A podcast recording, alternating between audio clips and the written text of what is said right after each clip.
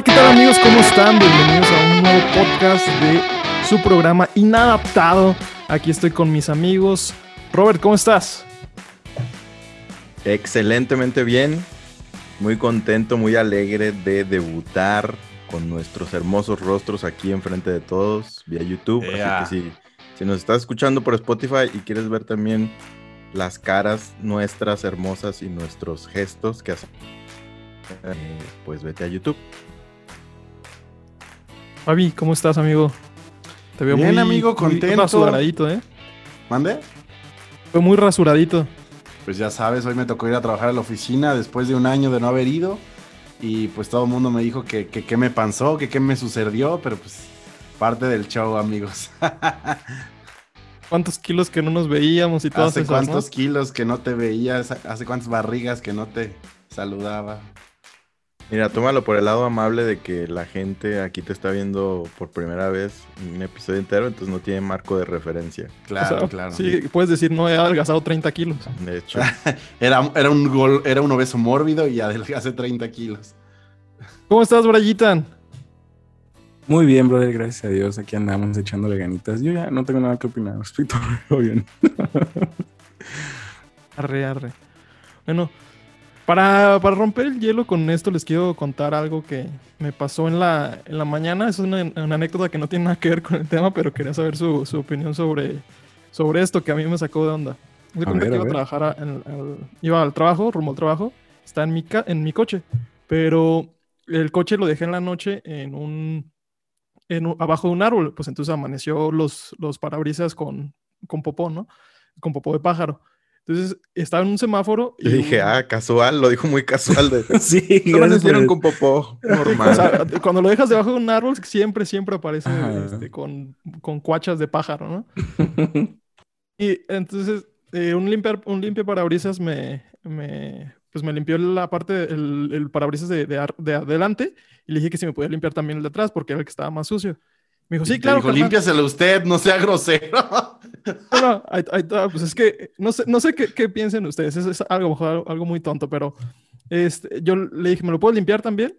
Y ya, ¿El de atrás? Ajá, sí, sí el, el, el parabrisas de atrás, ajá. Este, y ya lo, lo, limpió y le di una moneda. Ahorita les digo de cuánto, porque esto pues es el, el, el asunto de todo esto, ¿no? Onza de plata, ¿no? no, no, no, me dice, uy, todavía que me pediste que te limpiara el otro. Yo me quedé así como que, o sea, ¿cuánto, o sea, en, mi, mi, vida como que he razonado cuánto le da a la gente? Porque nadie es como que, yo, le di una moneda de 10 pesos, a mí se me hizo algo razonable. ¿Ustedes cuánto le dan a los limpio parabrisas? 5 pesos, cuando solo es el del frente, y 10 cuando son los dos. Todo bien, ¿no? Pero si bien, bien enchilado el vato. Dependiendo de la moneda que traiga ahí en ese momento. Depende de qué tan sucio lo traigas, por ejemplo. También si está bien puerco, le das un poquito más. Sí, sí, sí. Entonces ahí fue como que, ah, caray, poco mi parámetro está muy... Pues yo decía como que por 50 pesos te lo, te lo limpian todo. ¿Dónde, Nane? Ya no existen esos lugares. Sí, no, sí, los, los lavacoches de la calle, amigos. Los que trabajan independientemente. Pero por afuera nada más, o sea. La anécdota que, que me pasó en la mañana. Y bueno, para entrar en materia, amigos, quiero dirigir la, conversación a esto que sea, pues lamentablemente ganó dudando la fe, que yo quería que ganara el otro, pero pues ganó dudando la fe, no ganó conceptos del amor. Pasa. Pero pues igual creo que también está... ¿eh? Siempre pasa eso, ponemos la encuesta y uno quiere que gane un tema y gana el otro. Es la maldición de inadaptado. Sí, ya sé. No, pero es mejor que la gente escuche lo que quiera, la neta. No, a lo mejor no estaba tan atractivo el título porque creo que también hubiera sido un buen episodio de conceptos del amor. Pero bueno, igual también está bien chido el, tema y creo que es algo que yo me he venido preguntando durante las últimas semanas de realmente, eh, pues, qué significa tener dudas de tu fe, ¿no? ¿Qué significa realmente cuestionar si lo que tú estás creyendo es algo cierto? Y en esta parte, eh, no quiero hacerlo como de una manera superficial, porque sí, la mayoría de la gente decimos, sí, yo cuestiono todo lo que me dice el pastor, yo cuestiono todo lo que me dice mi amigo cristiano, yo cuestiono todo, pero realmente te pones a dudar de que tus creencias son ciertas. Eso es lo que yo quiero abordar y quiero que la conversación vaya dirigida allá. Tal cual, hacer una dialéctica de donde yo propongo la tesis, ustedes entre nosotros hacemos la antítesis, entre todos pues jalar la, la síntesis, ¿no? Entonces, ¿qué les parece amigos esta, esta pregunta a ustedes? ¿Ustedes creen que sea posible dudar de tu fe? Porque para mí es un concepto contradictorio, tal cual, porque cuando Pablo define la fe es como la certeza de lo que no se, de lo que se espera, la convicción de lo que no se ve. Y dudar de eso, ¿no les parece algo contradictorio? A ver, ¿a qué pregunta voy a responder? A la de que si dudar de la certeza de nuestra fe es contradictorio. Ah, si dudar de tu fe es contradictorio. O sea, ¿se, más bien, ¿se puede dudar de tu fe? Yo creo que todos dudamos de nuestra fe durante la mayor parte de nuestras vidas. Aún las personas más eruditas llegan a, a dudar de su fe. Una de las cosas que, que me dijeron antes de entrar a estudiar la, la licenciatura en teología es ojalá sigas siendo cristiano cuando termines, porque pues dicen que mucha gente entre más conoce, menos cree en Jesús. Y, bueno, nosotros, o, yo, yo todavía me considero una persona que necesita aprender muchísimas cosas, y aún antes, cuando era todavía menos conocedor de la Biblia, pues uno duda por la ignorancia, ¿no? Uno duda porque agarra versículos mal tomados los trata de aplicar en su vida y cuando ves que no, no son como tú pensaste o como te habían predicado, dices, ah, a lo mejor la Biblia no es cierta, a lo mejor Jesús es mentira, a lo mejor todo está inventado, a lo mejor, no sé, notas a veces muchas incongruencias con la Biblia y con lo que te enseña este mundo y dices, bueno, a lo mejor suena más real este mundo porque lo puedo ver y lo puedo tocar. Y creo que es muy normal de dudar de nuestra fe en el proceso de crecimiento. Solo es importante que en ese proceso trates de de afianzarte bien. O sea, si tú crees, si tú eres cristiano, el dudar es inevitable, pero buscar los argumentos para seguir creyendo creo que es lo adecuado. Ok, pero entonces, ¿no te parece contradictorio que estés dudando de tu fe? Porque fe no es realmente algo que puedas dudar, según la descripción de la Biblia, ¿no? Sí, sí. La Biblia dice, ¿Qué es la fe? La certeza de lo que se espera y la convicción de lo que no se ve. Si tú ves la definición, la certeza de lo que se espera, tienes que esperar algo. Y si ese algo no está seguro de que va a venir, es posible que entonces empieces a, dudar. La certeza se espera y la convicción de lo que no se ve. Tú tienes que crear, creer que hay algo a pesar de que no lo ves. O sea, sí puedes dudar. O sea, está bien que no tengas evidencias físicas de, de, tu, de, lo que, de lo que confías o de tu fe, porque si alguien te dice, a ver, demuéstrame a Dios, pues no, no las tienes, ¿no?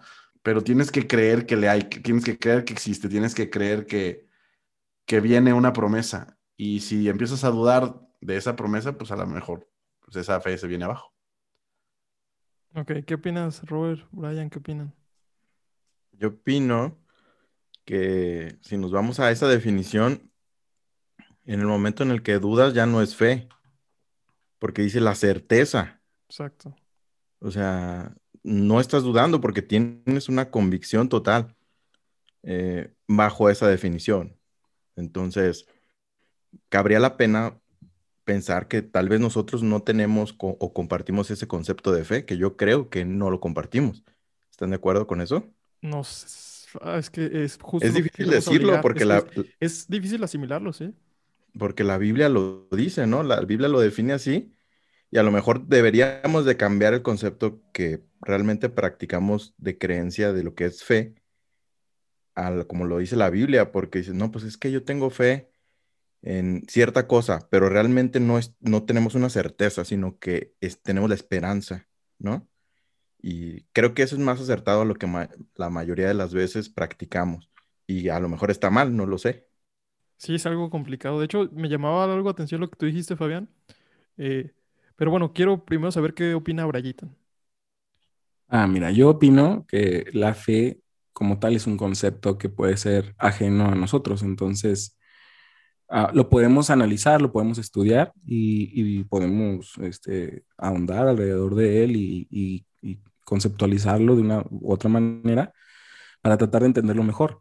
No por ello es nuestro y al mismo tiempo no por ello lo perdemos. Entonces, como creyentes, podemos sí eh, cuestionar en qué se fundamenta nuestra fe o si siquiera es, nuestra, como concepto.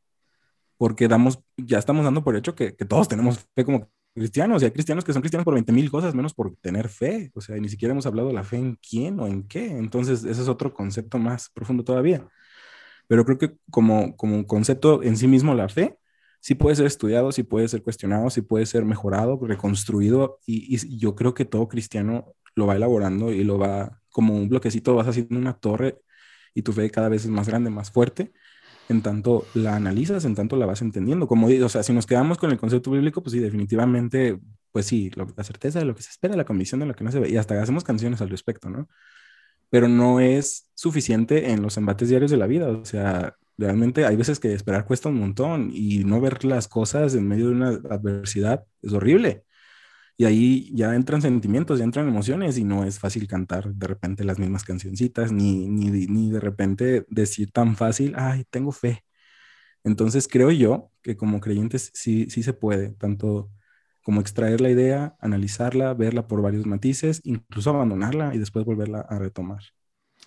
Creo que creo que no se puede perder la fe en Jesús por definición pero sí puedes estar confundido y sí puedes mm, a lo mejor, ¿no? Sí, básicamente estar confundido, básicamente eh, es que ahí pasar va, un mal momento. Ahí va un punto. De hecho, ustedes dos dijeron un punto que a mí se me hace eh, bien interesante y que creo que no mucha gente lo toma.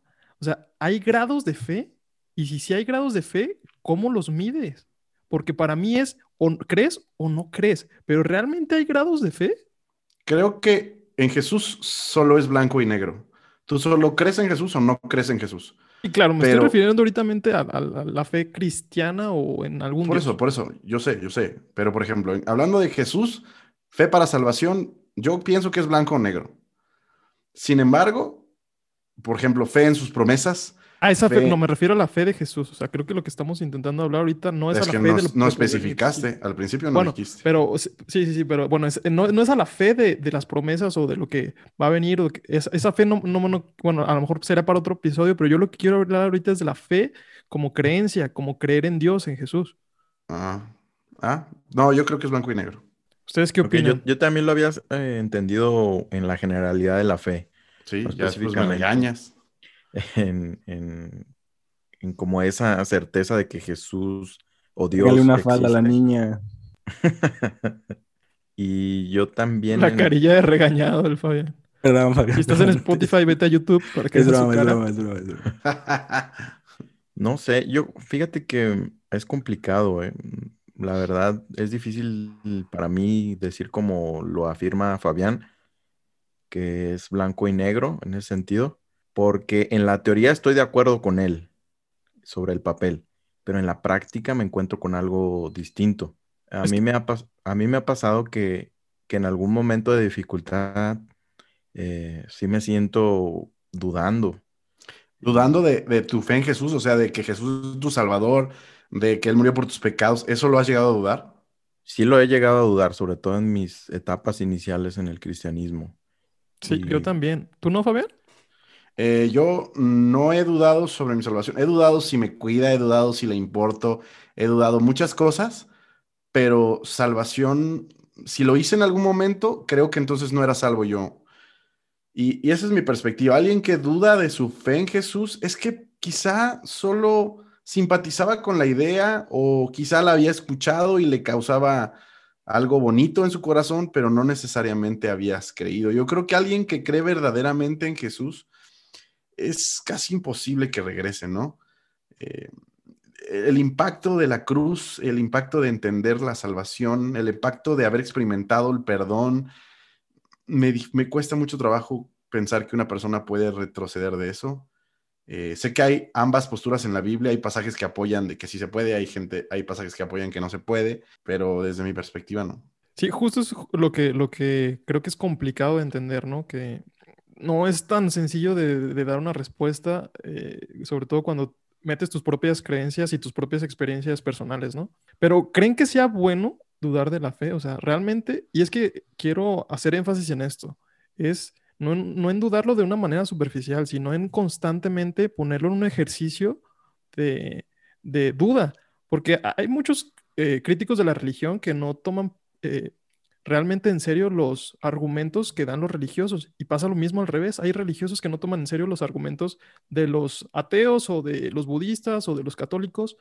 ¿Ustedes creen que sea bueno realmente dudar de la fe? Quiera agarrarla. Está en el aire. Ok. Mira, yo creo que ah, así como para creer, para dudar, hay razones, 20 mil, ¿no? Y es que es bien difícil, o sea, ah, es bien difícil acotarlo a una generalidad cuando cada uno de nosotros lo está viviendo de una forma personal y experiencial. Y creo que esa es una de las características que no se pueden alejar de la fe. Aunque compartimos, entre comillas, la misma fe, porque entre los cristianos creemos cosas muy distintas unos de otros, incluso, ¿no? es, es, difícil eh, entender cómo cada persona va a llevar un proceso durante su vida para ir fortaleciendo su fe en ese sentido. Entonces, dudar de la fe no solamente creo que es bueno o malo, creo que es inevitable. Creo que cada circunstancia de tu vida te va a llevar a momentos donde te encuentres al extremo de no saber cómo actuar. Entonces, en esos momentos donde tus capacidades humanas ya no, ya no pueden ayudarte, es cuando te, te haces o echas mano de, aquello intangible, ¿no? Que en este caso es, la fe y es voltear hacia arriba y, pedir ayuda.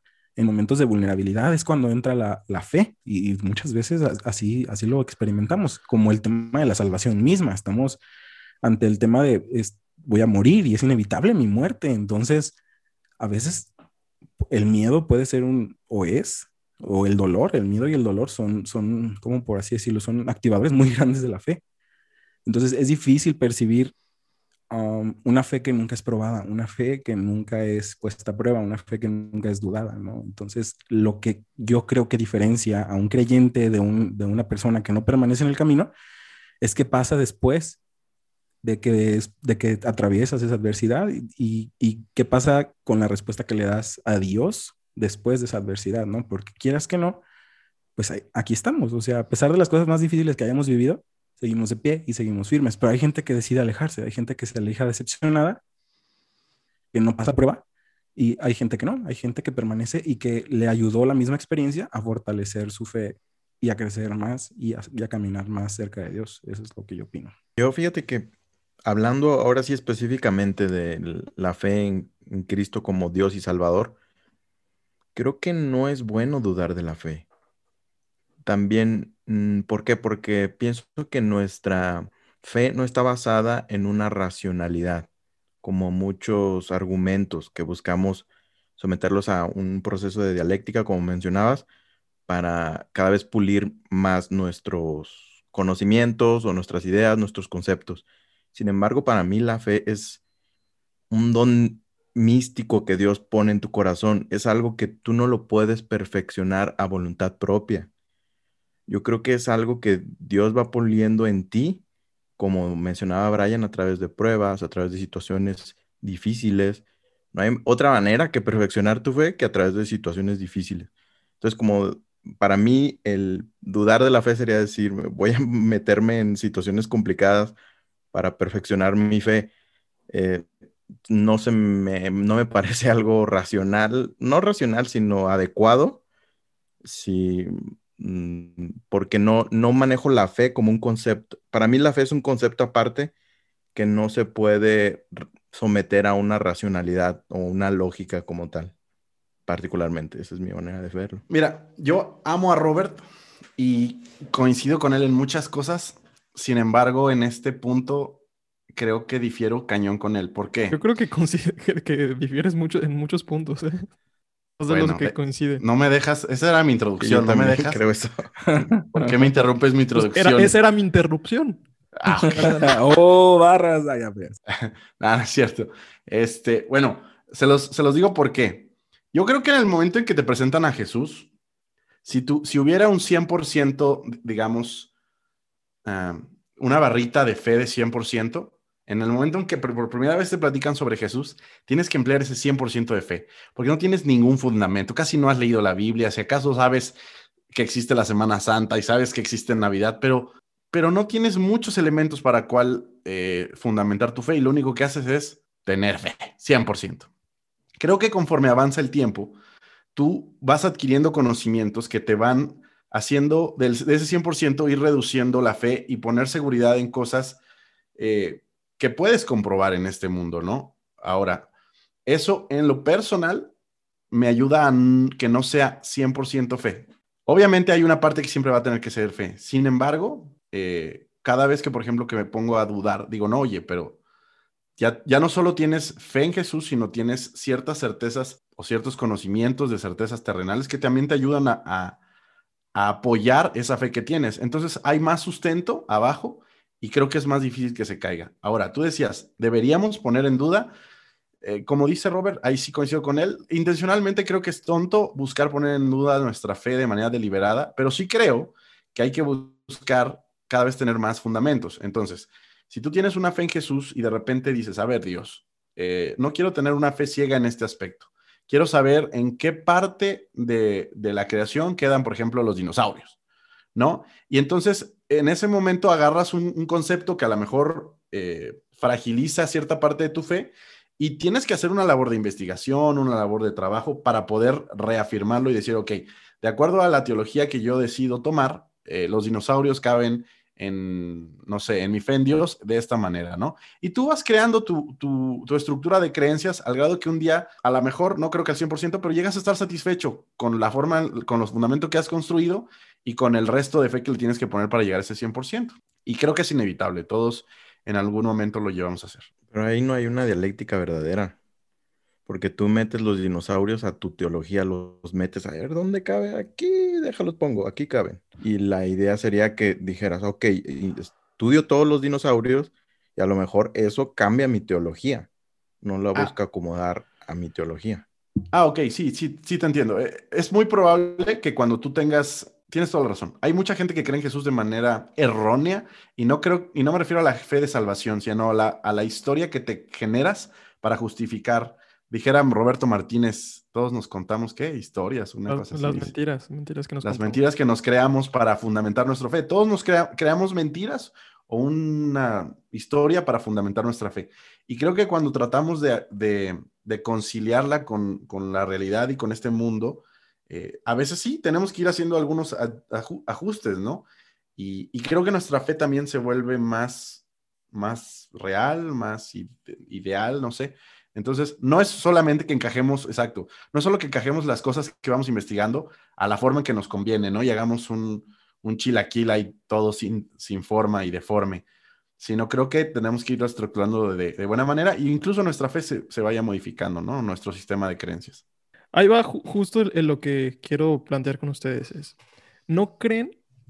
Porque no yo desde mi perspectiva y desde lo que yo he vivido, no estoy tan de acuerdo con lo que ustedes dicen porque yo he fortalecido mi fe con la duda verdadera, porque yo, yo crecí en un hogar cristiano, yo crecí en un hogar donde era inevitable para mí, hasta que tuviera uso de razón o tuviera decisiones propias, decir no eres cristiano, porque mis primos eran cristianos, o sea, pero no cristianos, eh, eran cristianos, cristianos de los buenos. Eh, ah, ¿y eres de esos que piensa que hay de los buenos? Eh, sí, a, lo mejor, a, lo mejor, a lo mejor. Guácala, apaga esto, vámonos ya. Ah. No, a lo mejor este, no, es, de los buenos, de los buenos, porque a lo que me refiero es cristianos este, de hueso colorado, ¿no? Eh, donde realmente no podías, no podías decir una majadería, no podías decir. Religioso se dice. Ah. Sí, religioso, sí, sí, sí, exactamente religioso. ¿Me vas a interrumpir, por favor? es que tú te enojas, tú te enchilas cuando, tú te, enchilas cuando te interrumpo y ya. Era broma. Ahí vas con la carita de perrito regañado otra vez. No sabes que nos pasemos a esa iglesia y te, bajemos de ahí del púlpito donde estás. Eh, no me toquen, ¿eh? Estamos, yo estoy aquí ahorita en el cuarto de intendencia del, de la iglesia, pero pues no me cuesta nada, amigo, ¿eh? No te sientas muy seguro allá arriba. En la gloria, en el éxito, bájame del éxito. Bueno, el, el, el, punto de esto es que eh, yo he, sinceramente, he dudado de mi fe en mucho tiempo. Este, y justo esto, hacerlo de una manera honesta, en donde decía, Dios, no creo, no creo que exista, o sea, no creo que hay muchas cosas que, que no, no me concuerdan con lo que yo creo, con lo que yo he vivido, hay muchísimas cosas, o sea, que, o sea, no te escucho por, por la manera en la que otras personas vivían su cristianismo o vivían la convivencia con Dios, yo me frustraba. y decía, es que yo no te escucho, yo no te he vivido de esta manera. Y mi proceso fue ser honesto conmigo mismo, honesto conmigo mismo y dije, la verdad es que yo no creo en Dios. Y dejé de creer en Dios. Y mi vida neta fue en picada emocionalmente, este, laboralmente, en muchas, en muchas ocasiones. Vuelvo a creer en Dios por procesos de razonamiento un poco más lógicos o tal vez emocionales. Y acá, a cada eh, instante me estoy cuestionando esta parte y, lo, y busco realmente como que refutarlo. Y yo creo que la verdad de Dios se puede sustentar en sí sola sino qué tan fuerte es la verdad de Dios. Justo este es mi, mi, punto, ¿no? ¿Qué, tan fuerte puede ser la verdad de Dios si no puede refutar todas las filosofías humanas, si no puede refutar a Freud, a Nietzsche, a cualquier otro, a otro filósofo? ¿Qué tanto es, qué tanto es una verdad? Pues intento como que a mí lo que me ha funcionado es racionarlo mucho y encontrar en esta, eh, en esta racionalización una esperanza y algo más fuerte que me haga creer que Dios existe, pues. ¿Quieres un abrazo? Este, yo, yo por ejemplo. No te alcanzo a rodear, amigo. Estás muy cerdo. yo, como veo tu, esa experiencia que, nos dices, a mí se me hace muy real y parece, también se parece un poco a, a, la mía, a mi inicio. Cuando yo también, me acuerdo, yo estaba en la preparatoria prácticamente yo tuve la misma oración con Dios. Sabes que yo no creo en ti. Incluso no, no creo que me esté escuchando nadie. Así, así hablé al aire, ¿no? Pero si, si tú existes, pues quiero que te manifiestes en mi vida. Lo quiero, pero dudando muchísimo. Y no fue que al día siguiente ya, ay, ya, ya creo en Dios. No. O sea, no, no sé en qué momento, en punto de inflexión, no hubo uno como tal, pero paulatinamente fueron ideas entrando en mi mente y convicciones cada vez más y cada vez más, hasta un punto en el que ya tenía la certeza de que Dios existía y de que mi oración fuera, Señor, yo sé que tú estás ahí, lo sé con todo mi corazón, y como he vivido también la parte en la que lo dudo 100% y creo que no estás, por favor no permitas que vuelva a ese estado en el que me sentía así, porque sé lo horrible que se puede, que se siente cuando no crees en nada más. Entonces, para mí es algo muy real y muy natural, pero creo que, por ejemplo, tú lo mencionabas ahorita, ¿no? Tu proceso fue como de racional, de encontrar una y, otra razón por la que creer te hacía más sentido y se fue afianzando en ti. Pero esa es como tu propia experiencia. Y para mí, como yo lo veo, fue como a ti Dios te dio esa certeza. Y creo que a cada uno le funciona de manera distinta, pero para mí no es uno el que lo hace llegando a un proceso hasta llegar a la fe, sino para mí Dios a cada uno lo va guiando por un caminito que le hace esa certeza creer en, Él. Eso es como yo lo veo. Brian, ¿algo que quieras agregar? No, la verdad me, me conmueve bastante. O sea, como yo les comentaba, yo creo que es bien difícil poder extraer la parte experiencial personal de cada quien de la fe. Incluso cuando se habla de la Biblia, de los héroes de la fe, se, nombran cosas tan diferentes que logró uno del otro, pero por la misma fe todos alcanzaron a lograr cosas por las cuales hasta el día de hoy siguen siendo recordadas esas personas, ¿no? Cuando vas a la Biblia y lees sobre los héroes de la fe. Entonces, creo yo que, que es algo real. O sea, realmente cuando tú lo vives, no hay nada ni nadie que te pueda decir que estás equivocado. Y es difícil porque tratamos de nosotros, como tú lo comentas, racionalizar todo nuestro entendimiento y darle como una especie de proceso científico y decir, si yo lo viví así, entonces cualquier persona que lo viva igual que yo, por, por mera repetición y, experimentación, va a, va a pasar lo mismo. Pero la verdad es que no, cada uno, como dice Robert, tiene un proceso diferente y tiene una experiencia distinta de la fe en, en, sus circunstancias personales, pero es lo que se me hace, por así decirlo, impresionante es cómo llegamos a esa conclusión, ¿no? Cómo, y ahí podría ser el toque divino del que Robert habla, ¿no? Aquello que ya no nos alcanza a nosotros, que nosotros no lo alcanzamos, más bien nos alcanza a nosotros, la mano de Dios, que a pesar de que son muy diferentes las experiencias, llegamos, llegamos a Dios, llegamos a sus brazos, llegamos a su amor, llegamos a su gracia y nos rendimos en adoración, en amor y, y es ahí cuando experimentas eh, esa, esa sensación que te hace llorar de felicidad. No sé si les ha pasado que, que, que pocas veces en mi vida lo he vivido, pero así de que, lloras de felicidad. La verdad, todas esas veces solamente ha estado involucrado en, en experimentar el amor de Dios después de una prueba muy difícil o después de no entender por mucho tiempo algo y cuando llega esa realización como que dices, órale, qué chido. O sea, entonces si Dios es real, vuelves a, a pasar por tu mente todas esas cosas que, que, Dios te había hablado, que Dios te había dicho experimentas de verdad su amor y, cobra un peso bien padre todo lo que Jesús realmente significa y lo que Jesús realmente hizo. Te quedas así, órale, wow. Sí, sí, creo que al fin y al cabo lo que lo que realmente es la fe no es una, no es algo racional, es algo emocional. Eh, pues, pues, yo creo que que la duda puede fortalecer tu fe.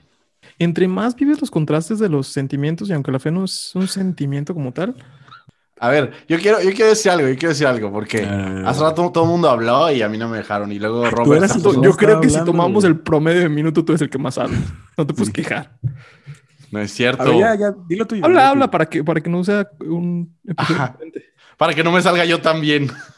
a ver, la verdad creo, Nane, que lo único que haces cuando tú expresas tu no cre tu incredulidad hacia Dios, solo estás aceptando una realidad, no estás como dudando de tu fe. Tu fe no existe en ese momento, o sea, tú no tienes fe para cuál dudar. Lo único que estás haciendo es reconociendo delante de ti, dejando de ser una persona hipócrita, eh, que realmente no crees. Puedes haber experimentado a Dios, puedes haber visto los milagros de Dios, puedes haber recibido su amor incluso, pero creer es completamente diferente. Entonces, creo que cuando lo que tú le llamas dudar de tu fe es simplemente ser honesto con uno mismo. Y creo que es válido ser honesto en muchas etapas de la vida. Por ejemplo, tú dices que has llegado a decir, ah, a lo mejor no creo en Dios. Ok, eso es reconocer tu inexistencia de fe. Por ejemplo, hay personas que ya pueden tener fe en Jesús, que pueden creer que Dios eh, les salvó, pero también pueden decir, ¿sabes qué? Creo que no puedes sacarme de esta bronca en la que metí Dios. De verdad, no tengo la suficiente fe para creer que me vas a ayudar. Eres sincero porque tienes cierta parte de incredulidad y Dios al final, creo, creo y me atrevo a pensar que Dios siempre te va a demostrar que a pesar de tu incredulidad, él es capaz de resolver las cosas. No siempre como tú querías y a tu favor y de la forma en que te imaginabas, pero creo que Él siempre saca lo mejor de cada circunstancia. Entonces, amigo, creo que a lo que le llamas dudar de tu fe simplemente es sinceridad. No creo, amigo. O sea, y no, no estoy diciendo porque particularmente esté dudando de que Dios existe. Simplemente, simplemente creo que es algo natural del, ser humano y que la gente, eh, creo que la, gente, los, los, las personas en general no tomamos, eh, los religiosos, perdón, no, no, tomamos en cuenta bien esta parte de qué significa dudar, ¿no? No creo, no creo que cuando estés dudando a fuerzas estás negando a Dios o estás diciendo que no existe Dios o que no tienes fe. Yo no creo eso que dices para nada. Es una duda legítima y creo que es súper normal. Y entonces creo que decirlo de esa manera se me hace un poco extremista, para serte honesto. Yo creo que los religiosos, según tú dices que los religiosos no están acostumbrados a dudar, yo creo que los religiosos no están acostumbrados a ser sinceros consigo mismos, más que nada. Es que mira, no es que no duden, pero es como este ejemplo que nos poníamos en la, escuela dominical muy, muy, seguida, ¿no? Que tú no puedes evitar que los pájaros vuelen sobre tu cabeza, pero puedes evitar que hagan nido en ella, ¿no? Ese es un ejemplo así. Que tú no puedes evitar que los pensamientos pasen por tu cabeza, pero puedes evitar controlarlos. Entonces, cuando te entra una duda, pues es, normal que te entre una duda, porque a veces tú ni siquiera controlas lo que piensas, y, pero el estar meditando en esa, en, ese, en esa duda, eso es a lo que yo me refiero. Pues mira, es, te, voy a responder como les dije al principio. Al, cuando inicias a conocer a Jesús, 100% de fe. Y lo que tú tienes, lo que tú estás haciendo, lo que mencionas que haces, simplemente es ir sustituyendo con conocimientos o experiencias, porque también creo que las experiencias se, se agregan a eso que, a eso que te da seguridad de que Dios existe y, dejas de, tener, de necesitar un poco menos de fe. Entonces, digo, yo creo que estamos hablando de conceptos totalmente distintos, amigo, pero creo que las personas religiosas no dudan porque normalmente no tienen la capacidad de reconocer que realmente a veces no confían en Dios o ni siquiera creen en Dios y lo único que hacen es vivir vidas eh, o, actos ceremoniosos para poder llenar su, no sé, su espacio de yo quiero sentirme bien con la religión, no sé. ¿Tú qué piensas, Brayitan, de esto? ¿Crees que la duda fortalece tu fe? ¿Crees que puede fortalecer tu fe?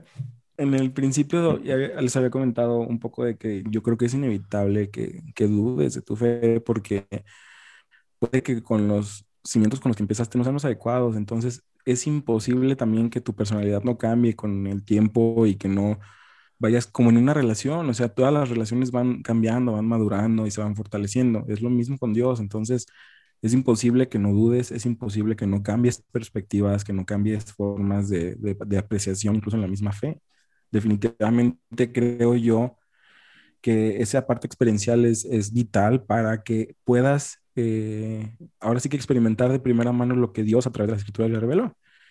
Eh, eso independientemente de la salvación, yo creo que una persona incluso que salva puede experimentar el dolor, puede experimentar un sentimiento de abandono, aunque sea, aunque sea irreal, pero puedes a veces sentir un silencio de Dios que puede ser utilizado para tu mismo crecimiento. Entonces, sí creo que pueda darse el hecho de que alguien, a pesar de que tiene una salvación asegurada, eh, puede sentir se puede sentir solo, o sea, se puede sentir que no sabe qué hacer o no sabe cómo actuar. Entonces, creo yo que en esos momentos es cuando incluso, eh, tal vez no, todos, pero yo, yo, me he llegado a sentir así.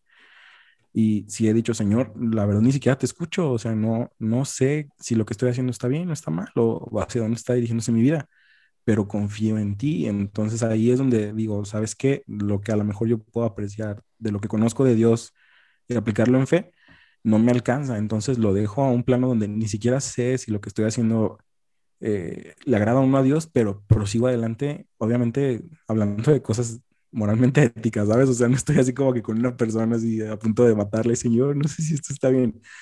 No, o sea, me refiero en el día a día, ¿no? Que a veces simplemente puedes experimentar eh, una prueba en la que no sabes si Dios está ahí o no, entonces toca ejercer tu carácter, ejercer tu criterio y tú tomar decisiones. Entonces, en ese momento creo que puede pasar este, que tienes que realmente fortalecer tu fe, tomar decisiones y después cosechas el fruto de tu, de tu obediencia y de, y de haber agradado a Dios. No sé si me está dando a explicar. Sí, claro, amigo. que al parecer el único que no ha dudado de la fe es el Fabián. ya sé. Me, parece, me parece, no, me parece sorprendente y no lo estoy diciendo a manera de burla, de verdad. No, a mí se me hace extraño, se me hace una excepción a la regla. Sospechoso. A ver, a ver, a ver. Yo jamás. El elegido de Jehová es. A ver, eso es un hecho, no hay que dudarlo, pero el apóstol yo jamás, jamás he dicho que no he dudado de, de, Jesús y de Dios. sin embargo, creo, sin embargo, creo que cuando lo hice era porque realmente no creía en Jesús.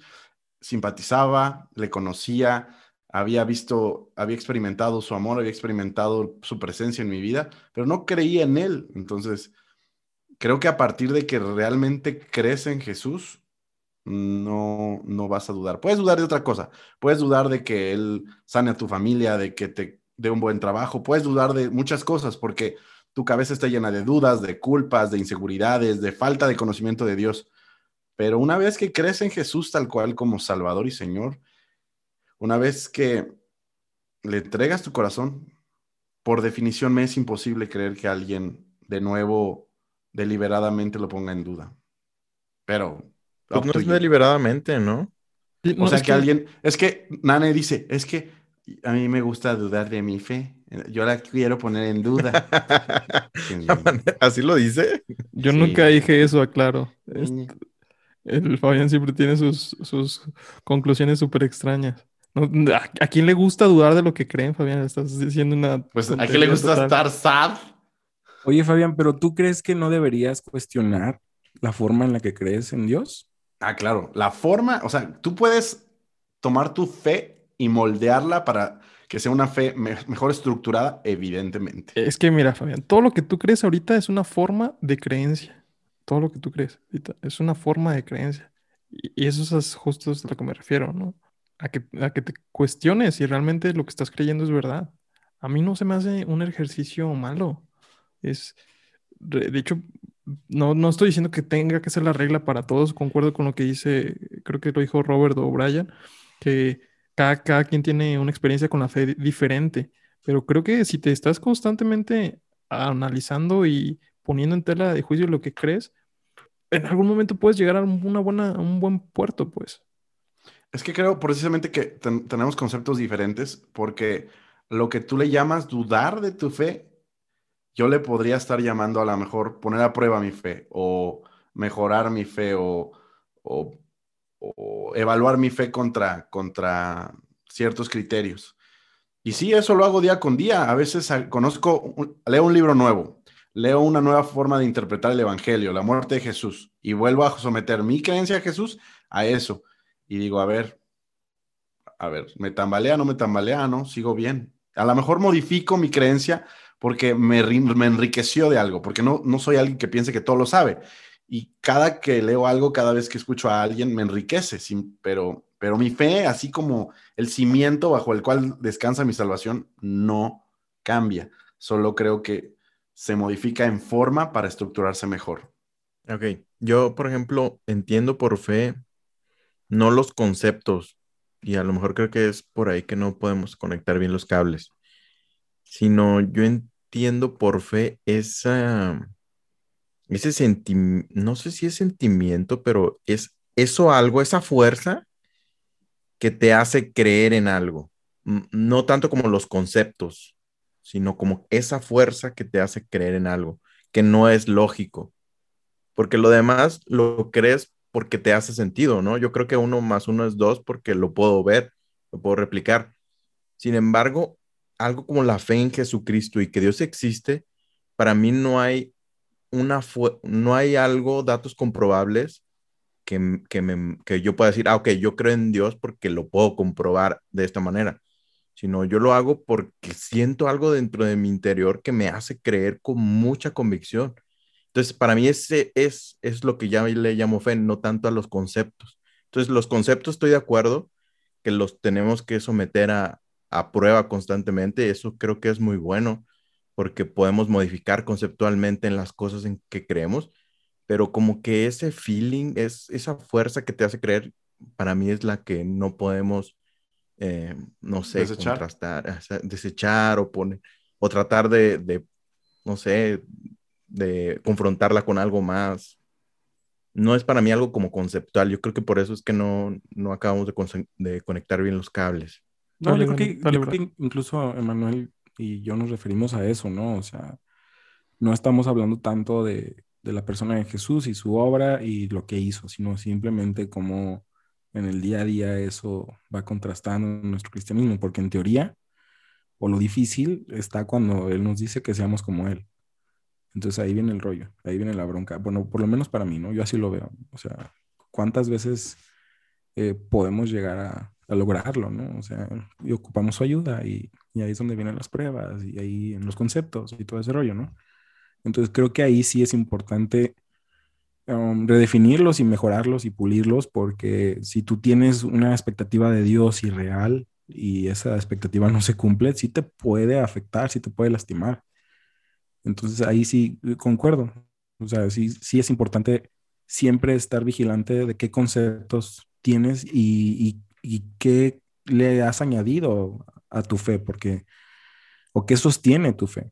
O sea, eso que crees de Jesús, eso que, o sea, ¿cómo, ¿cómo vas a vivirlo? ¿Lo vas a vivir en una iglesia? ¿Lo vas a vivir en tu familia? ¿En un lugar sí, en un lugar no? Porque ahí es donde se derivan todos los tipos de cristianos. Hay gente que piensa este compadre. Hay gente que piensa. En exclusiva, Fabián está fumando mota. ya sé. Hay gente que piensa que con servir en la iglesia ya, ya está sirviendo, ya está viviendo una fe plena y no sabemos si es así. Entonces ahí sí yo creo, en el análisis de conceptos creo yo que es lo importante. No sé tú, Nana, ¿qué piensas?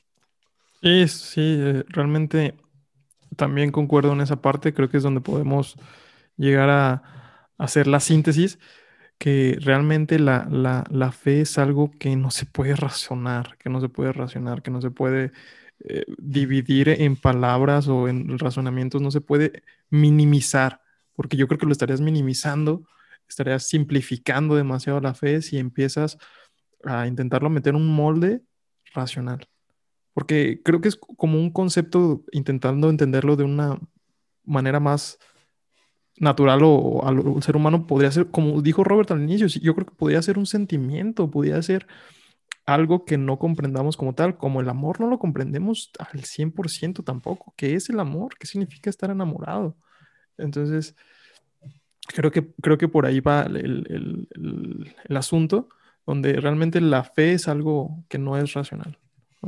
Pero bueno, al inicio del, tema, este, Fabián decía que, eh, y esto lo hemos escuchado en muchos círculos religiosos, que han metido muchas filosofías humanas como estudiar otros filósofos que incluso les llaman los grandes detractores de la religión, como Nietzsche, Carlos Marx, Freud, pues sí, muchísimos más, ¿no? ¿Ustedes qué piensan de esto? Eh, ¿Es bueno estudiarlos? ¿Es malo? ¿Es bueno meterse en otro tipo de doctrinas, por decir, no, doctrinas, de, filosofías tal cual, que no sean la Biblia o que no sean el cristianismo como tal? Yo creo que no es malo, pero también creo que no lo haríamos de la forma correcta. Hablando de los mexicanos. Eh, no, tengo el dato exacto, pero estoy seguro que los mexicanos leen menos de cinco libros al año. Entonces, muy difícilmente vamos a poder, incluyéndome, eh, adentrarnos enteramente a lo que pensaba este Sigmund Freud o Carlos Marx este, o cualquier filósofo. Entonces, la mayoría de las veces lo que hacemos mal es agarrar la idea que me gustó y extraerla, modificarla, distorsionarla y ya no es la idea de este compa, ¿sabes? Entonces, yo creo que no está mal, pero lo que está mal es que no lo haríamos bien. Entonces, no sé si yo le recomendaría a una persona, ah, víaslo, porque sé que va a leer lo que le conviene o va a buscar frases importantes de Sigmund Freud ahí en Google y se va a quedar con eso. Entonces, pues es lo que yo opino. ¿Tú, Fabián, qué opinas? Yo creo que el cristiano promedio no vale la pena que empiece a investigar algo externo al cristianismo si todavía ni su, Biblia, si ni su Biblia ha terminado de leer o ni su Biblia ha estudiado adecuadamente. Creo que es importante que primero estudien debidamente lo que les concierne a su fe y creo total y absolutamente que es súper bueno que estudies otras religiones para que puedas cotejarte, para que tú puedas estar seguro que de lo que crees es la verdad absoluta. Ve sus fundamentos de ellos, ve que muchos de los fundamentos de otras religiones provienen del judaísmo, eh, ven que creen, ve por qué creen, y estoy seguro que vuelves al cristianismo diciendo, puff, de verdad, mil veces se lleva el cristianismo a todas las religiones. Pero, si te das cuenta, debiste haber leído la Biblia bien por primera vez. ¿No, ¿no te parece una medida un poco paternalista eso? Que decir, no, hay, Sí, o sea que, es cuidar, paternalista. cuidar mucho a una persona que va, que es nueva para este, que no, que no se ensucie o que no, justo lo que dijiste, cuando no estás bien cimentado en la fe, no te, no te conviene escuchar ese tipo de filosofías. No digo que no te convenga, solo digo por principio básico. No es bueno, pues. ¿Para qué te pones? No, no, no, no. No digo que no sea bueno. ¿Para qué te pones a estudiar algo si ni lo tuyo has leído? O sea, es absurdo. Entonces, si tú te pones a estudiar mucho algo, que es ni siquiera es lo tuyo, una, una filosofía externa, puede que debido a que ni siquiera tienes las bases ni los fundamentos que el cristianismo, te termines enredando en algo que realmente no, no es la verdad. ¿Por qué? Porque preferiste estudiar primero esto. Ahora, si te vas a dar la oportunidad de estudiar a todos los filósofos y luego al final vas a regresar al cristianismo y lo vas a estudiar como debidamente se debe, ok, es lo mismo. El orden de los factores no altera el producto pero estoy muy seguro que mucha gente no va a regresar a la Biblia a estudiarla, sino se va a quedar con alguna de las cosas que leyó el budismo, la luz del mundo, los testigos de Jehová, alguna babosada de esas. babosadas, por favor. De antemano de, desacreditando todo lo demás, ¿verdad? Con mi mano, babosadas. Robert, ¿tú qué piensas? Yo pienso que es bueno estudiar de todo y creo que puedes hacer las cosas a la vez. Puedes estudiar tu Biblia y estudiar otros pensamientos al mismo tiempo. Y pues entiendo el punto de Fabián, ¿no? Que cada, cada persona está en un punto distinto en el que necesita una cosa u otra, pero yo creo que es muy bueno siempre conocer de todo, estudiar siempre cualquier tipo de conocimiento va a ser una buena herramienta, como todo Depende de cómo la uses, depende de cómo lo recibas definitivamente. Puede ser que alguien le afecte, lo confunda, y, pero al fin y al cabo el que sostiene nuestra fe es Dios, no nuestros conocimientos. no nuestras bases bíblicas, la verdad, sinceramente. Yo creo que Dios sostiene nuestra fe más que las bases bíblicas y que mismo Dios nos, nos trae de vuelta esas bases bíblicas y no nos va a dejar que nos perdamos. Entonces, creo que contrastar el, conocimiento con otras herramientas es muy, muy bueno para mi manera de verlo. Sí, a mí también se me hace, concuerdo en esa, parte, creo que te, te llena de herramientas y, te amplía tus horizontes. Siempre que conoces más de cualquier filosofía o y que realmente te empiezas a meter, te, te va ampliando tus horizontes y para mí esa parte en la que la gente dice, no, es que no estudias filosofía porque no estás muy fortalecido en la fe. Ah, no sé, a mí me causa un poco de ruido en, eso porque, pues realmente qué tan fuerte era tu fe, ¿no? Si eso es lo que, lo que te va a mover. Pero bueno, amigos, pasamos a las preguntas que nos hicieron nuestro, nuestra audiencia en el Instagram. Amigo Fabián, ¿quieres responder la primera? Ahí está. La mayoría de los desertores de la fe le atribuyen a algo que les hizo un ser humano, de los que la mayoría de las personas que pierden la fe, ¿ustedes creen que es por algo que les hizo un ser humano? Ah, yo creo que es un gran porcentaje. Creo que en, eh, en, parte es la ignorancia, el no conocer la Biblia ni conocer su fundamento, hace que la gente se, se quite la fe, pero también creo que eh, el hecho de, bueno, la ignorancia te lleva a creer en los hombres. Creer en los hombres te lleva a ser defraudado. Ser defraudado te lleva a alejarte de la fe. Entonces, ese me parecería sería el orden. Eres tan inteligente. A veces no lo sé, amigo. Yo no entiendo cómo no estás casado todavía. Dame dos meses. ¡Ah! No sé cómo alguien puede esperar dos meses, de verdad. Bueno, Robert, eh, ¿tú qué piensas? Objeción, su señoría. No podemos hablar por una mayoría cuando no tenemos los suficientemente espectro de datos o muestreo para poder hablar por una mayoría. Entonces es difícil saberlo, en resumen. Es muy complicado saber qué es la mayoría de lo que causa eso. Sí, claro. Pero en tu experiencia, a lo mejor no va a ser un, dato muy acertado, pero las personas que tú has visto que dejan de creer en Dios, ¿es por algo personal o por algo que le hicieron a, una persona, un líder, una relación? Muchas de las personas que yo conozco es porque han, la relación que tenían ahí en la iglesia terminó y se fueron también eh, su relación se fue con su fe, ¿no? Pero es como, se me hace como el, el huevo la gallina, saber qué fue primero. Si primero comenzaron a dudar y eso llevó a que su relación terminara, o primero su, relación terminó y, eso fue que dudaran de la fe.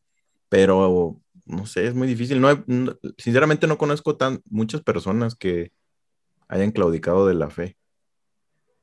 Sí, claro. Brayitan. Pues de las personas que yo he conocido que antes estuvieron en la iglesia a la que yo iba, ya no están, o sea, no puedo definir cuántas de ellas realmente ya no creen.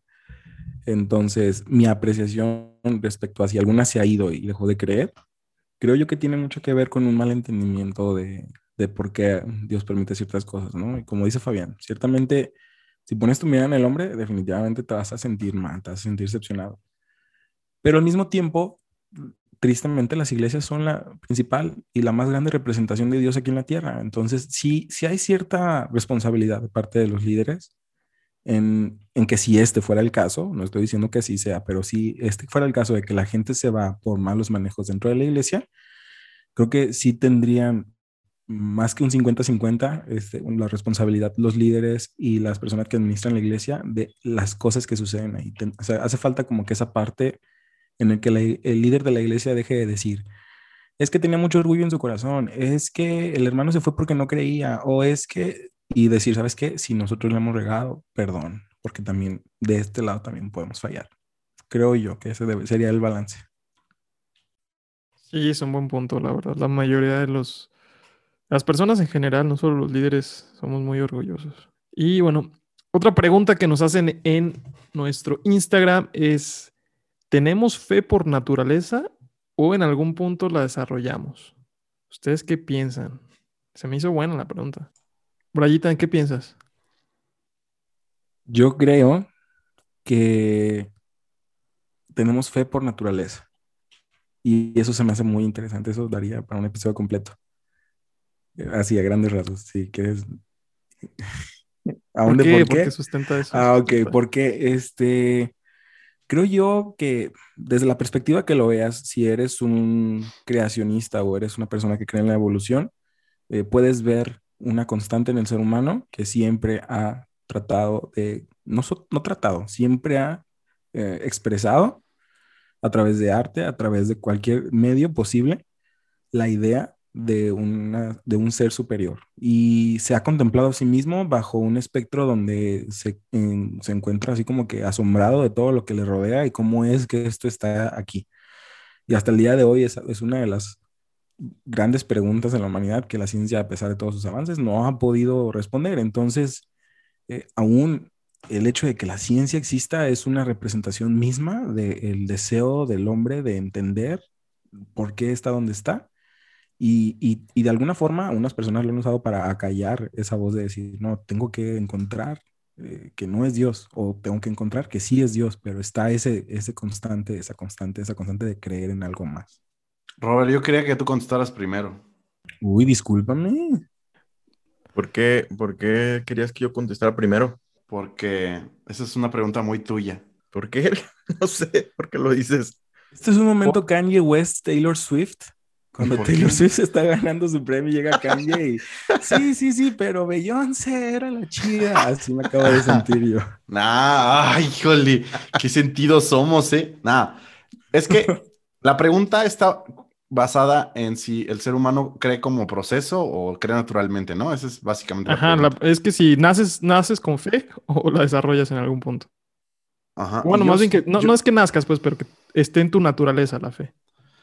Yo he escuchado a Robert y es, me gusta mucho su posición. De hecho, he adoptado su posición. Bueno, la primera vez que escuché a Robert hablar sobre que nosotros no podemos tener fe por sí solos, es Dios quien nos otorga esa fe.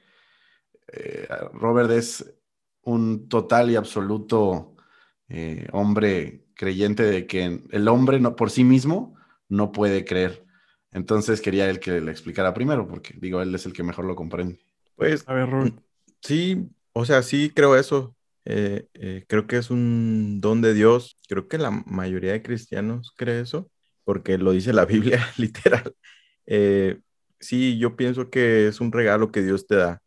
Y no, no comprendo, la verdad, no, no, no alcanzo a comprender la lógica que hay en ello, en la justicia o injusticia, ese, pues ese, no sé, misterio, encrucijada en la que el cristianismo se encuentra muchas veces y no hay una respuesta clara. Y solo me encuentro muy agradecido porque yo sé, a ese grado lo puedo decir, yo sé que Dios ha puesto en mi corazón la fe de creer en Él y estoy sumamente agradecido por eso. Entonces, para mí mm, es por naturaleza, pero una naturaleza que Dios te regala y también creo que, que la desarrollas, pero no, no, no que surja, no que se genere, sino que se va puliendo. Entonces es como un poco de las dos. O naces con el 50% para llegar al 100% o algo así. A, a lo mejor, a lo mejor. Podría- bien. Ok. Amigo Fabián, ¿nos quieres hacer el favor de leer una pregunta que te hicieron? A ver, esta, esta creo que es una buena pregunta ad hoc al tema. Las generaciones de hoy día, generación Z, los menores a 15 años, creo, no creen en Dios porque todos se cuestionan, todos se cuestionan, creen en la conciencia mayor, la energía, algún poder, etcétera, etcétera. Entre comillas, nanadas. Em, creo, creo, amigos. ¿Cómo? ¿Cómo? ¿Nanadas? Nanadas, dice. ¿Cuál fue la pregunta? O sea, Eh, una pregunta, es como un enunciado, ¿no? Sí, es como un enunciado, pero de alguna manera lo que quieren saber es por qué, por qué los, mil- los generación Z, o qué opinamos de que la generación Z, pues realmente a Dios los está de- desestimando y está generando una especie de concepto de una energía mayor, un poder eh, celestial, cosas más, no sé si, llamarle etéreas o llamarle, no sé.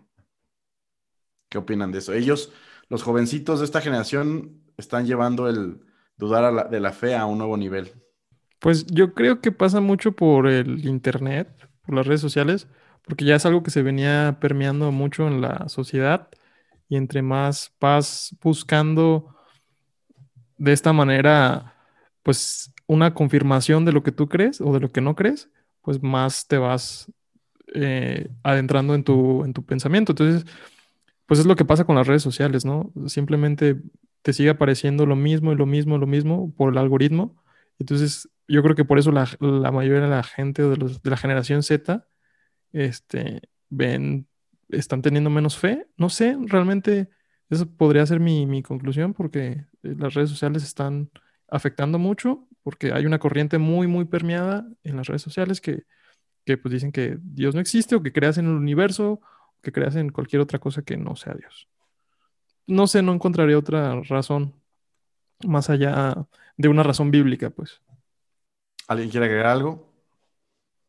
Yo creo que... Ah, ¿Cuántos años tienen la generación Z ahorita? porque andan bien bravos los morros. Andan bien bravos ahí con sus TikToks y sus bailecitos y ya quieren opinar de teología. Ah, pero pasas las horas viéndolos. Ya tienen como 17. Ah, claro, sí.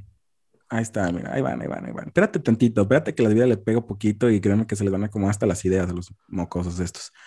No, y, no, esa sería una síntesis rápida de lo que creo realmente. O sea, creo que tienen una inexperiencia muy grande en el sentido de, eh, de ver la vida. O sea, muchas personas, muchos chavitos de la generación Z, de alguna manera están creciendo con problemas, sin problemas que nosotros sí crecimos con. Entonces, está interesante ver la apreciación que ellos tienen y que a pesar de que tienen un, un mundo tecnológico tan avanzado, deciden aferrarse de alguna forma a, a, una vida espiritual que no es nada parecida a la nuestra pero estoy seguro que con el tiempo eh, esa misma virtud, si es una virtud realmente, ese mismo, ese mismo empuje o ese vigor, si se direcciona bien, realmente puede levantar a personas eh, cristianas que no se han visto en siglos, honestamente. O sea, así como pueden ser muy criticados por su apertura y por su neoreligiosidad, al mismo tiempo creo que si eventualmente, y creo que va a suceder, eventualmente Dios los puede tocar, eh, para que se acerquen a la fe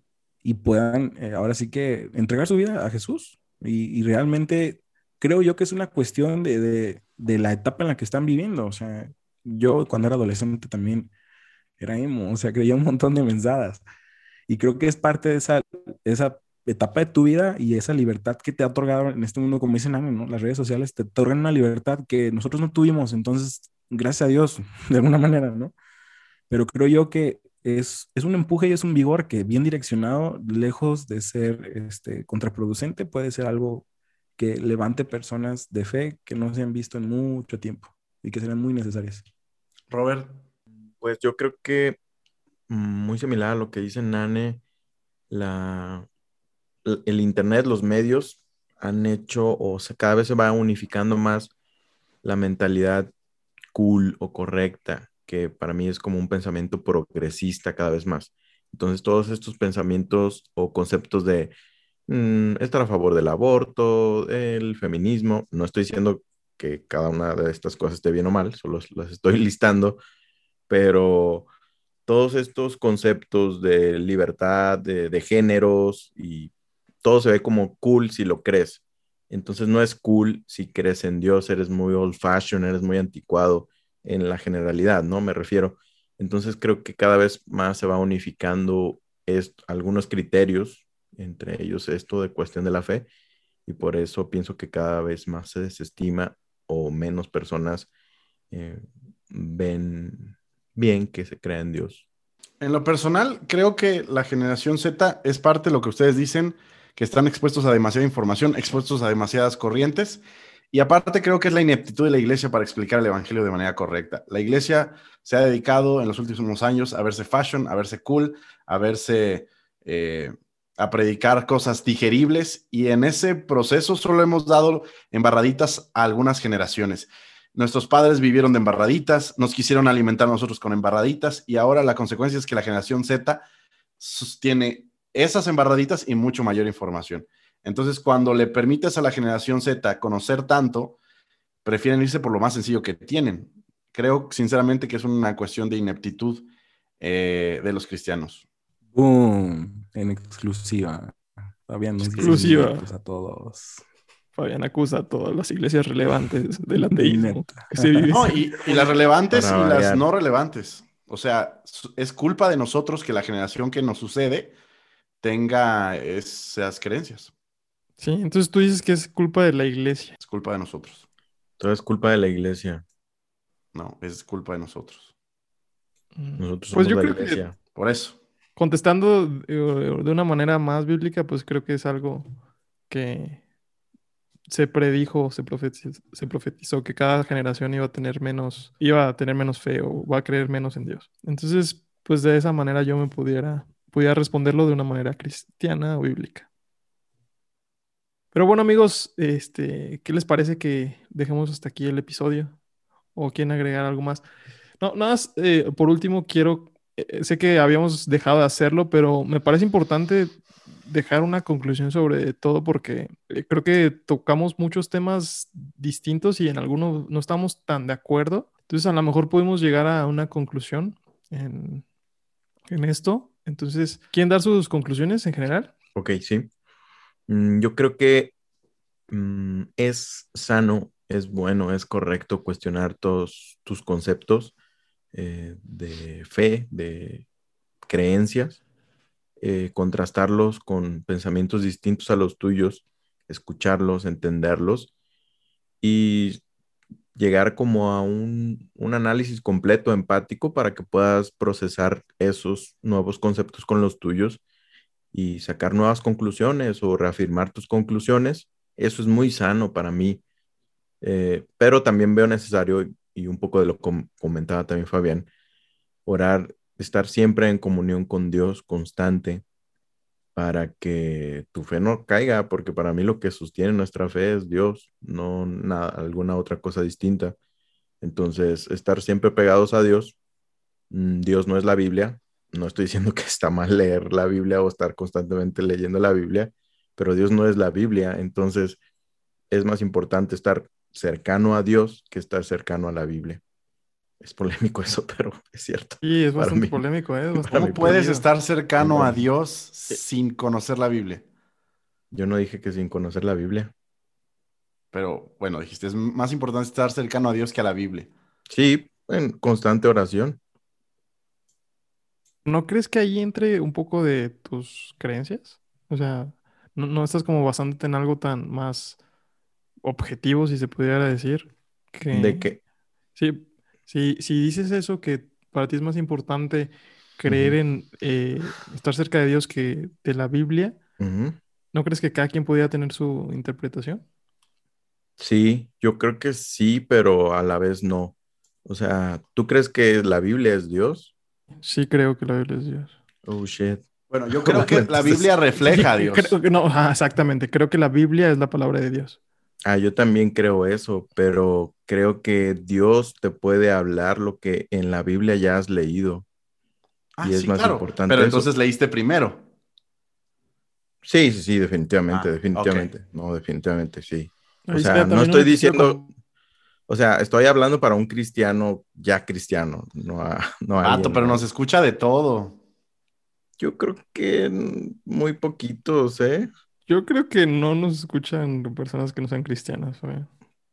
Yo, yo, sé de parte de Fabián que nos escuchan algunas personas no cristianas, pero creo que son los únicos.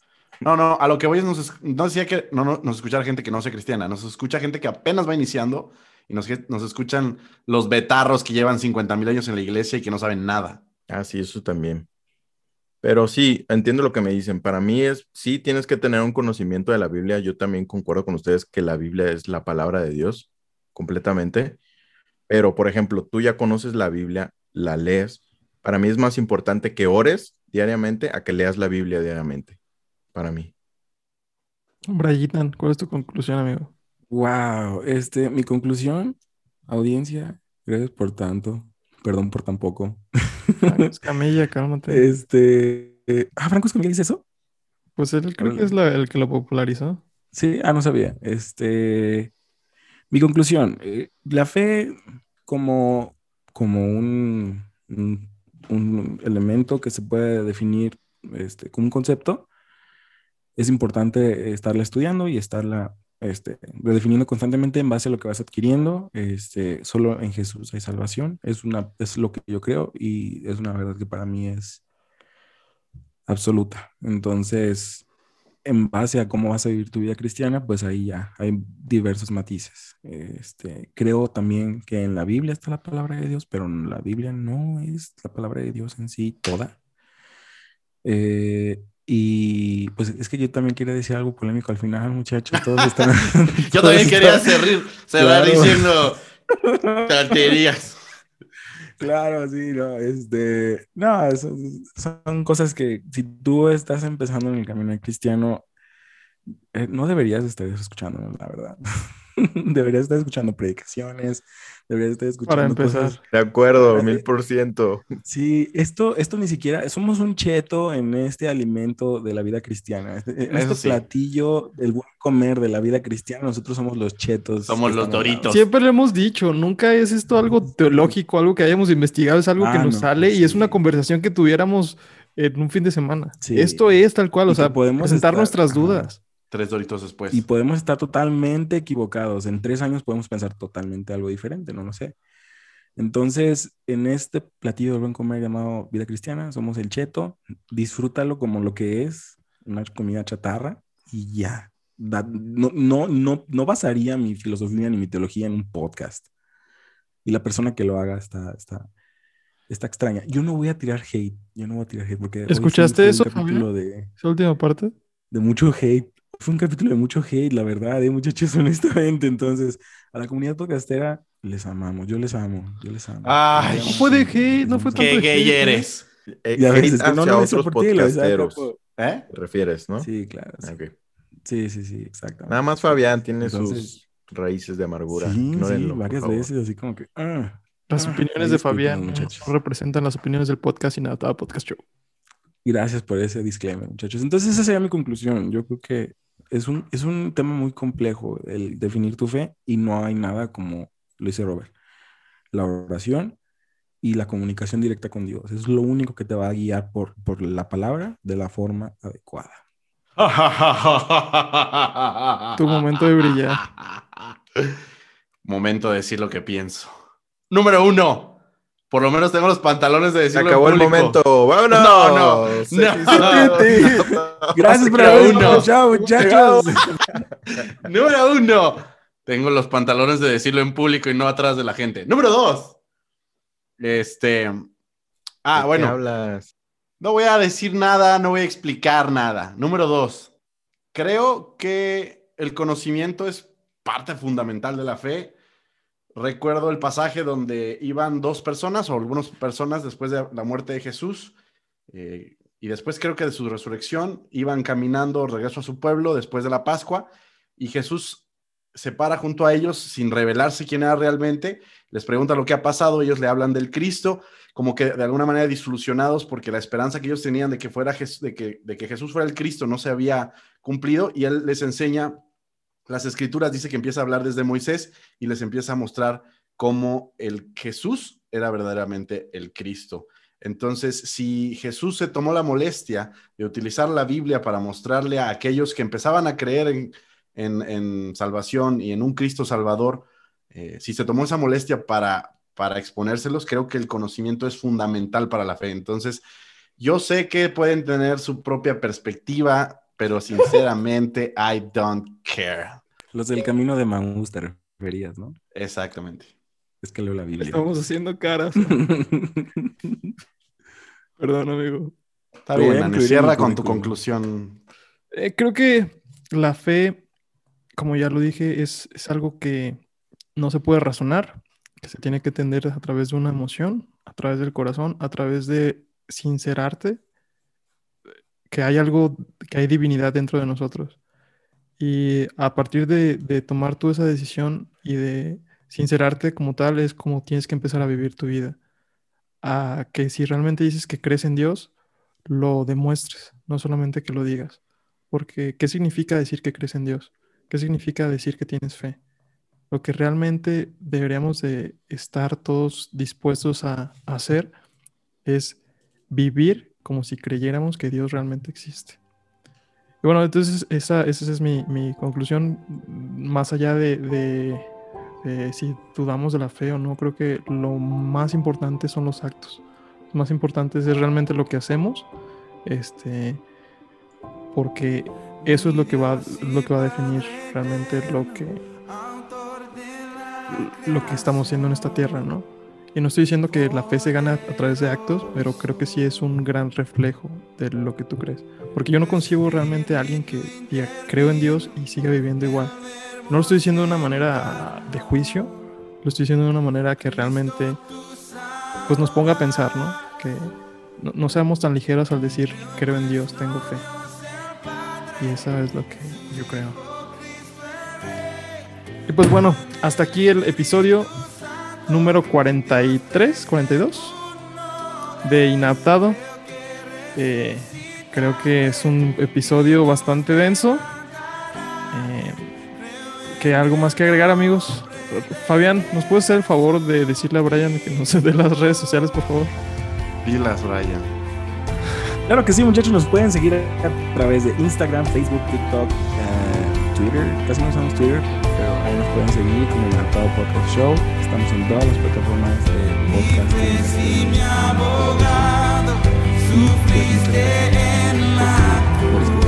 podcasting.